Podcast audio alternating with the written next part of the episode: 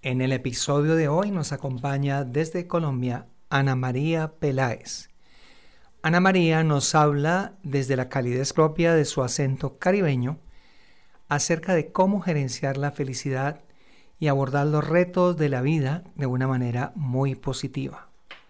Nos revela que la felicidad no es fácil, pero es posible de alcanzar. Es toda una decisión personal. Entrevistan Rocío Adriana Páez y Diego Rafael Payán para CXLA Radio. Te doy la bienvenida a nuestro canal CXLA Radio. Aquí encontrarás toda la información relevante a la experiencia del cliente, la innovación, transformación digital, el diseño de servicios y otras disciplinas del comportamiento humano. Síguenos y podrás disfrutar de entrevistas, artículos, audiolibros y tendencias en el amplio mundo del marketing. Ana María Peláez, qué delicia tenerte con nosotros. Eh, he tenido particularmente una semana muy feliz, pero creo que esta, esta grabación que le estamos haciendo ya para finalizar la semana nos va a llenar muchísimo más de felicidad corporativa. Te voy a contar, eh, Ana María, y, bueno, para que sepas también, estamos en compañía de Rocío Adriana Páez, coequipera de nuestro equipo de entrevistadores y comunicadores del, del canal de podcast, que lo hacemos con mucho cariño. Estamos aquí como muy atentos porque queremos conocer ese ser humano que está detrás de Ana María Peláez, una persona que desde, tengo que reconocerlo, eh, es reciente el trato que hemos tenido, pero hemos generado una gran, una gran empatía y mal haría en decirte que cada vez que hablo contigo, no sé, no hemos empezado a hablar y ya nos estamos riendo, me siento como muy tranquilo, muy relajado. Resumido, es como estar más cerquita de la felicidad. Ana María Peláez, no te voy a decir que si eres de Medellín, no te voy a decir que si eres de Pasto o de Huila, porque se nota que eres costeña, costeña. Cuéntanos, costeña, ¿de dónde? Cuéntanos un poco acerca de ti. Bienvenida. Bueno, bueno, qué emoción estar del otro lado del micrófono, como dicen por ahí. Eh, de ser, como decías ahorita eh, en alguna entrevista que te escuché, estar de entrevistador a entrevistado. Es un placer estar con ustedes hoy en CXLA, nuestra cadena de radio espectacular, CXLA Radio, feliz y feliz de compartir con ustedes un poquito de lo que ha sido mi vida y mi experiencia y, y, y porque soy tan feliz y obviamente soy costeña. Pero, pero hablemos un poco, Ana María Peláez, eh, a esa amiga que también me he permitido descubrir durante este tiempo y que sentimos tan cercana, no solamente porque es tan auténtica, porque siempre es ella, porque no, no posa, porque ella es, es así y es así de claro y como que nos alegra y nos ilumina el día cuando uno la escucha, cuando uno la lee, Ana María, hablemos de esa mezcla para llegar luego a Barranquilla, ese par de papás extraordinarios que crean esta mujer fantástica, extraordinaria, porque tienen sus venas no solamente sangre barranquillera, sino también hay por ahí un paisa y un caleño. Así es, mi Rosy Rosy. Eh, definitivamente mi familia por parte de papá, todos paisas, la familia de mi mamá, todos eh, caleños. Y terminamos, terminaron ellos viniéndose a vivir acá. Eh, nací en Londres, imagínense, fui así como con un regalito que les mandó la vida a ellos y eventualmente se vinieron para acá muy jóvenes y hicieron su vida, mi papá y mi mamá hicieron su vida aquí en Barranquilla y siempre hemos sido como, como muy barranquilleros y muy, muy eh, pegados de, de todo lo que es la cultura y todo lo que es la vida acá, porque aquí hemos crecido. Eventualmente mi abuelo fue uno de los que llegó eh, primero y, y, armó un grupo grande empresarial, un grupo grandísimo y cuando empezaron a tener unas situaciones de nivel personal, que mi abuelito ese, eh, falleció un hijo, un tío de mi, de mi papá, empezaron todos a irse y todos se fueron para Bogotá y unos para Medellín y resultó que los únicos que nos quedamos acá fueron mi papá y mi mamá y, nosotros, pues. Eh, sí, muy barranquillera, me siento eh, yo me siento del mundo y, y una de las cosas que, eh, hablando del acentico, ustedes no se imaginan lo que ha sido la lucha para mí para poder tener un, un, un ¿cómo se llamará eso? Un neutro. Tono neutro. exactamente, porque se me sale mucho el costeño. Y se me sale porque aprendí a ser yo, Rosy. Eso que dijiste tú eh, es verdad. Al principio, cuando yo comencé a ser speaker, que ahorita les he hecho un poquito el cuento de que eso solamente comienza hace cuatro años, eh, una de las cosas que yo quería era hablar pausado, em, que todo el mundo me viera como la señora toda ejecutiva que siempre había sido, y, y puestecita en el puesto. Y, y un día me dijo una amiga cuando estaba en México dictando una charla, oye Ana María, sé tú. Y yo, ay, no tengo miedo porque es que yo quiero que me vean toda puestecita, toda bien, toda perfectica. Y mi amiga me dijo, no, sal a ese público y sé tú. ¿Y cuánto nos cuesta ser nosotros mismos? Cuando hay tanta presión de una sociedad o que la gente quiere ver como a la persona perfecta, al mundo perfecto. Y bueno, yo definí y decidí que mi estilo era así, yo como soy y ya, y no iba a cambiar nada. Y muchas personas me siguen, otras no pero definitivamente soy feliz siendo yo. Ana María, estaba eh, ojeando tu, pues lo que hacemos todos, ¿no? Lo que hacemos todos, ojeamos eh, cuál ha sido el camino que recorren aquellas personas que significan algo para nosotros, bien sea en el pasado reciente o el pasado más lejano. Y encontré algo eh, lo he visto de pronto en algunas otras personas, pero pues te confieso que es la primera vez que tengo cercanía a estar a una persona que entrena en felicidad. ¿Cómo es eso? ¿Cómo es entrenar a alguien en una, no sé cómo decirlo, una emoción, un sentimiento? ¿Es algo para lo cual se puede entrenar o es algo que nace de cada uno? Mira, Dieguito, la felicidad Em, es un camino que uno construye día a día con sus decisiones. ¿Y la felicidad es posible?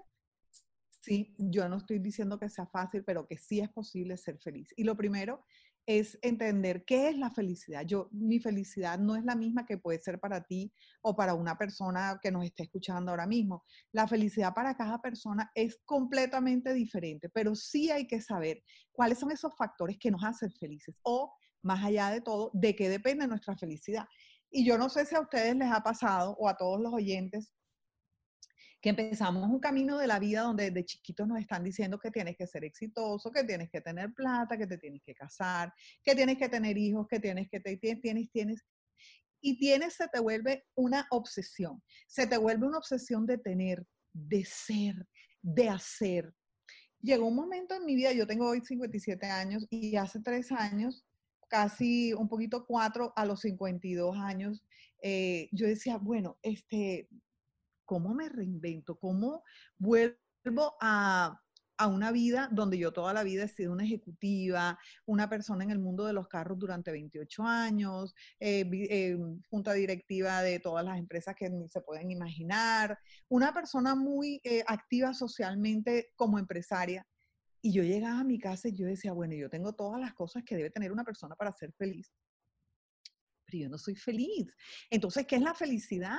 ¿De qué estamos hablando cuando hablamos de felicidad? Entonces, la gente decía, no, yo voy a ser feliz el día que tengo un hijo, el día que me case, el día que, el día que. Y yo decía, pero si yo tengo todo, yo soy bonita, tengo un buen trabajo, tengo salud, tengo esto, tengo, tengo, tengo, pero yo no soy feliz empieza en mí una, una, una, etapa de profunda introspección, un momento grande de, de, reflexión que algunas personas lo llaman crisis y, y, una crisis personal donde tú empiezas a enfrentarte contigo misma, decir, ¿qué me pasa? No soy feliz y tengo todo, pero qué mal agradecida, pero cómo voy a decir que no me siento bien y llego a mi casa a ponerme a llorar porque siento que mi vida no me llena, que no me gusta y que, hay, que necesito hacer un cambio, pero no puedo decir eso porque yo soy una ejecutiva, una señora toda tan puestecita, con tremendo trabajo, con tremenda familia, con tremenda hija. Dios mío, ¿qué hago? Y empecé a entender qué era la felicidad, pero esta historia no se la van a imaginar. Le he escrito un correo a Tal Ben Shahar, que era un profesor de Harvard de felicidad. Y yo le dije, ay, señor Shahar, este, buenos días, mire, por LinkedIn eh, quiero saber qué es la felicidad porque yo no he podido saber qué es. Y el señor me contesta, eso es una ciencia y si usted quiere aprender de eso, váyase a un congreso de felicidad que hay muchos en el mundo. Y yo dije, ¿qué? Ciencia, ¿cómo así? Eso se estudia, ¿qué es esto? Y empecé un camino de estudio profundo. Yo siempre tenía algo muy, muy bueno, digamos, que han sido como dos pilares en mi vida. Una es el desarrollo personal, el crecimiento personal, y he leído millones de libros y tengo muchísimos maestros. Y la otra era la parte altruista de servir. Entonces yo decía, ¿cómo junto todo esto para enfocarlo en la felicidad? Ahí entendí, Diego, que la felicidad era una ciencia y que se podía estudiar y que nos brindaba las herramientas para poder tener una vida de bienestar y de tranquilidad con lo que tienes. Y si quieres algo, pues trabaja. Eso es la felicidad. Sencillo, no es fácil ser feliz, pero, pero yo creo que sí se puede. Ana María, ¿cómo podemos decirle a nuestros online oyentes de los podcasts de CXLA Radio que para encontrar ese camino que nos permita fluir, que nos permita mm, despertar todo el tiempo con una sonrisa, aunque no lo convirtamos en una constante, ¿cómo decirles cuál es ese termómetro, ese techo para decidir que algo es lo que no me está permitiendo ser feliz y que algo sí es lo que yo quiero ser para sentirme feliz todos los días? A veces escuchamos la palabra, es viernes y tu cuerpo lo sabe. Y yo me pregunto, ¿es el viernes, es el día o es lo que las personas hacen lo que las puede hacer felices? Yo creo que la felicidad depende de varios factores, eh, principalmente de las decisiones que tomamos en la vida. Y, las decisiones están marcadas para mí en cinco decisiones fundamentales. Y la primera es la fe, y definitivamente las personas que tenemos fe somos más felices, y eso es una realidad, cualquiera que sea la fe que, que, que uno profesa, donde se quiera tener fe o, en qué quiere tener fe, pero definitivamente la fe es uno de los factores que determinan si está bien con lo que vives, con lo que tienes, con tus circunstancias actuales. La segunda es el entorno y es de qué, de qué personas te juntas, de qué personas quieres, eh, con quienes te rodeas, con quién quieres formar tu hogar. Estas son decisiones que se toman en la vida y que tantas veces nos equivocamos. Eh, y si nos equivocamos, pues reparemos el error y ya. Pero, pero definitivamente el entorno de una persona debe ser saludable. Otro de los factores determinantes es la salud. Y no solamente hablando, es hablar de la salud mental y de la salud y el bienestar físico, porque, porque es fundamental que sentirse bien con uno mismo es un factor determinante. Y aquí no viene el ego, ni estamos hablando de que uno tiene que hacer 90, 60, 90, pero es sentirse bien, es sentirse a gusto con, su parte de salud. La, otro punto fundamental es cómo te quieres desenvolver en la comunidad. Hay un estudio de Harvard que dice que las personas eh, son más felices cuando viven en comunidad, cuando pertenecen. Como verán, yo soy una de las personas que pertenezco a CXLA, soy de la Junta Directiva de FENALCO, estoy en la Asociación de los Parques, a Policía Cívica. Bueno, mejor dicho, me baño en todos los aguaceros porque a mí me fascina pertenecer. Y cuando uno vive en comunidad, eso te genera, tú te juntas con personas que tienen los mismos sueños que tú. Y ahí es importantísimo cómo te involucras en la comunidad. Y por último y fundamental es el propósito saber para qué viniste a este mundo, entender que cuando te acuestas en la noche y tú digas, Dios mío, gracias porque este día valió la pena. Cuando tú sabes cuál es tu propósito de vida, cuando tú vives en tu propósito, nadie te saca de ahí. Y la misma vida te va dictando los cómo, te los va mostrando. Entonces yo creo que es, son decisiones y para mí es fundamental las decisiones que tomamos. Estaba aquí poniendo muchísima atención y definitivamente ese acento inglés tuyo es eh, increíble. No sé cómo aprendiste bien el español, María. bueno, pongámonos serios, pongámonos serios, porque esto continúa. El, acento, el acento inglés se quedó por allá en Londres. Eh, Ana María o Anita, cariñosamente, espero que no te moleste que te diga así. Jamás, eh, no. Estaba mirando aquí, curioseando una, la carátula de un libro que escribiste primero. Me gusta, no, no conozco mucho el tema de publicidad, pero me parece que el manejo del color fue muy, muy, muy chévere. Eh, son unos colores que impactan mucho, que atraen bastante. Y, y, me quedo, le, veo el título, dice Vender alegremente. Y me acordé cuando yo hace mucho tiempo empecé en mis primeros trabajos, cuando vender era algo eh, desastroso, yo recuerdo, e incluso hoy en día, tú le preguntas a una persona eh, si, ha, ha, buscado trabajo y dice, sí, pero es que ah, empleo no hay, todo es para vender. Entonces, mi, la inquietud que me da, no, te confieso, no he leído, no conozco el contenido del libro. ¿Qué te inspiró para tener que, eh, y me imagino, acá de pronto me estoy anticipando la respuesta, pero, pero, me estoy acordando que tú tienes mucho vínculo o has tenido mucho vínculo con la parte comercial del sector automotriz. ¿Qué te motivó a ti a, escribir ese libro? ¿Por qué, ¿Por qué, tenemos que transmitir el mensaje de que, de que vender no es tristeza, sino que se puede vender alegremente?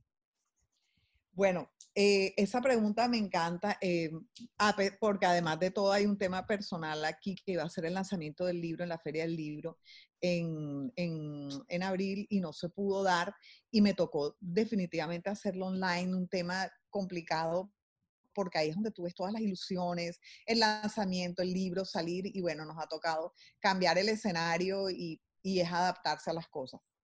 Vender alegremente es la respuesta a tres dolores que yo había entendido durante mi vida profesional, que son más de 28 años vendiendo, eh, vendiendo carros, liderando equipos comerciales, y entendí que en las empresas existían tres dolores. Uno, que eran líderes que no inspiraban para nada. Dos, un equipo de recursos humanos. Recurso humano, empecemos por la palabra, recurso, como si fuera un objeto, como si fuera algo que se pudiera contabilizar, un recurso.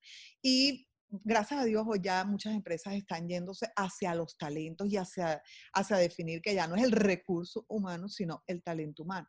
Pero departamentos de talento humano que lo último que se preocupan es del talento de su gente. Y otro tercer dolor era que los equipos comerciales, y esto existe en Colombia más en el mundo automotriz, solamente el 20% de la gente vende lo que el 80% no vende. Entonces, yo tenía hace como dos años, empecé con esta, con esta cosa en mi corazón, esa, esa sensacioncita que yo le llamo mi maestro interior o el angelito de la guarda que te va diciendo, Ani, lánzate a escribir de lo que tú sabes. Eh, que es lo que he vivido toda mi vida, y empecé a crear un modelo de liderazgo vinculativo. Adicionalmente, empecé a trabajar, yo he trabajado mucho de la mano con la gente de recursos humanos, a pesar de que eh, eh, trabajo en el área de mercadeo en el concesionario, y necesitaba un partner, una persona que me ayudara en la parte de ventas, porque cuando fui gerente comercial durante un año, créanme que fue lo que más lloré, yo llegaba a mi casa llorando y llorando y llorando y el novio que tenía en esa época me decía, Ana María, por Dios, ¿cómo estás de gerente comercial? Pues me tocó asumir la gerencia comercial durante un tiempo y fue la época más frustrante de mi vida, donde me tocó asumir un rol que, que, no me apasionaba, que no me gustaba, que yo le decía al asesor, a ver Juanito, así como la novela esa de, de, los carros espectacular, a ver Juanito, ¿cuántos carros va a vender este mes? Jefa, 10, ¿Y cuántos prospectos tienes? Este, dos. Ajá, ¿y tú cómo vas a vender 10 carros si nada más has atendido dos clientes? Tranquila, jefa, que yo le cumplo la cuota. Usted no se preocupe que yo le, y yo decía, Dios mío, ¿qué es esta cosa tan frustrante? O sea, ¿cómo, cómo, qué hago? Bueno, definitivamente me junté con una persona que considero que es una de las personas que más sabe de ventas. Era en esa época era el director comercial de, esta marca donde yo estaba y eh, le dije, escribamos el libro juntos. Yo hablo de la parte del ser, de la felicidad, de, de las habilidades, de los talentos del líder vinculativo y tú encárgate de la fórmula, de la prospectación, del seguimiento. No fue fácil, Diego, escribir un libro en conjunto con otra persona no es nada fácil, sobre todo que no se viera como que fuera mitad del libro de él y mitad del libro mío, sino que fuera un libro donde todo fluyera, donde en la primera parte trabajábamos a la persona y en la segunda parte trabajábamos las habilidades y las destrezas para lograr la venta y lograr la venta bien feliz con propósito. Nace a vender alegremente y bueno, esperemos que podamos hacer un buen y gran lanzamiento pronto. Ana María, ¿qué sigue para Ana María Peláez hoy, en este momento? ¿Cuáles son esos propósitos que aún faltan en el camino? Mi Rosy Rosy, amiga de mi corazón y de mi alma, eh, ¿qué te puedo decir? Yo creo que em, estoy en un momento de cambios, más cambios en mi vida. Ya cambié una vez cuando dejé, quería dejar de ser, eh, eh, ¿cómo se llama? Ejecutiva para volverme escritora, speaker y dedicar. Yo, yo creo que en estos momentos yo quiero una vida calmada. Yo quiero una vida en paz. Ya no me interesa ganar tanta plata, ya no me interesa tener tantos éxitos, ni tantos logros, ni tantos reconocimientos. Eh, quiero dedicarme, quiero escribir por lo menos tres libros más. Quiero mm, dictar charlas, quiero hablar de felicidad, quiero que la gente entienda que la felicidad sí es posible, no, es fácil, pero sí es posible. Eh, me proyecto como, como una persona que puede impactar muchas vidas Em, siento que mi mensaje es importante. Eh, este mensaje de decirle a la gente cómo puedes ser feliz, venga, planeémoslo, organicemos tu vida, hagamos un mapa de los sueños, cómo, nos, cómo canalizamos esto. Yo, yo no soy coach ni soy uno a uno, pero, pero me gusta cuando trabajo en las empresas a los seres humanos. Y por eso me encanta tanto lo que hacemos en CXLA, por eso me fascina estos podcasts, porque descubrimos los seres humanos que hay detrás. Y yo creo que eso es, así quiero terminar mi vida por allá en, ¿cómo es? En, en Tangamandapio, eh, escribiendo en mi hamaca, escribiendo, escribiendo y escribiendo y escribiendo. Yo, yo la veo, la verdad, yo la veo más como por, a ver, la bruja la ubico más como por Madrid, España, más que por Tangamandapio. Cuando te vayas conmigo, Rocío, que nos vamos a ir para, Madrid.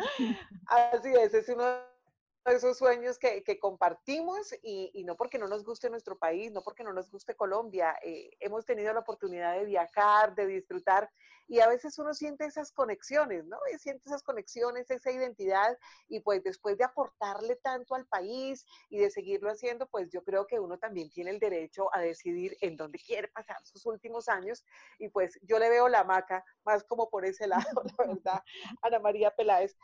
Pues Diego, para mí ha sido todo un placer, todo un honor compartir este escenario de entrevistadores eh, para conocer un poco de esa magia de Ana María Peláez, una mujer que como ustedes la escuchan es auténtica, es ella, original, una mujer feliz. Ella es una honor member de esto que es CXLA Radio. Y gracias a ustedes por disfrutar y por compartir estos podcasts. Hasta una próxima oportunidad.